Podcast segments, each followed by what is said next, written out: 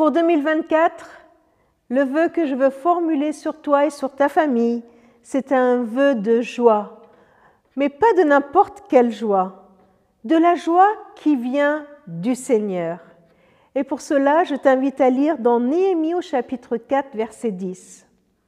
Ce jour appartient au Seigneur. Allez, mangez de ce qui est gras et buvez de ce qui est doux et envoyez des portions à ceux qui n'ont rien de préparé, car ce jour est saint, consacré à notre Seigneur.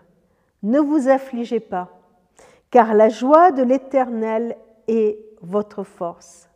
Et je veux prononcer ces paroles pour ce jour que nous sommes en train de vivre. Peut-être que c'est un jour où il y a des difficultés, mais au temps de Néhémie, il vivait des temps de difficultés. Il y avait toutes les murailles à reconstruire, le peuple avait été déporté, et là il revient et il voit la ville en ruine et il faut tout reconstruire. La tâche est immense, les attaques sont nombreuses. Et peut-être que tu vis un temps compliqué, un temps où il y a tellement de choses à reconstruire, des relations à bâtir, des choses qui sont peut-être en ruine ici ou là, des choses qui, qui nous désespèrent. Alors, dans ce jour, en ce jour où peut-être qu'il n'y a pas grand-chose qui va, comme Néhémie le fait avec le peuple, le Seigneur le fait avec nous. Il nous invite à la joie. Devant tout le travail, devant sa tristesse qui envahit le peuple, il y a une invitation à la joie. Alors ça peut paraître paradoxal. Eh bien non, Dieu il définit cette joie. Cette joie n'est pas dans le fait que tout aille bien. Cette joie n'est pas dans le fait qu'autour de nous il n'y ait que de bonnes choses.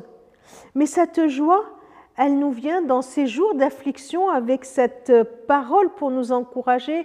Ne vous affligez pas, ne restez pas dans la détresse, ne restez pas dans la tristesse, même si tout tout vous pousse à la tristesse, car la joie de l'Éternel est votre force. La joie de l'Éternel, celle qui vient de Dieu, celle qui nous est donnée par Dieu, la joie comme fruit de l'Esprit Saint, la joie que l'Esprit Saint vient et dépose dans nos cœurs malgré les circonstances. Mais c'est aussi la joie que Dieu a lui-même pour son peuple, la joie que Dieu éprouve quand il te regarde, la joie qu'il éprouve quand il nous regarde, quand il nous voit venir à lui.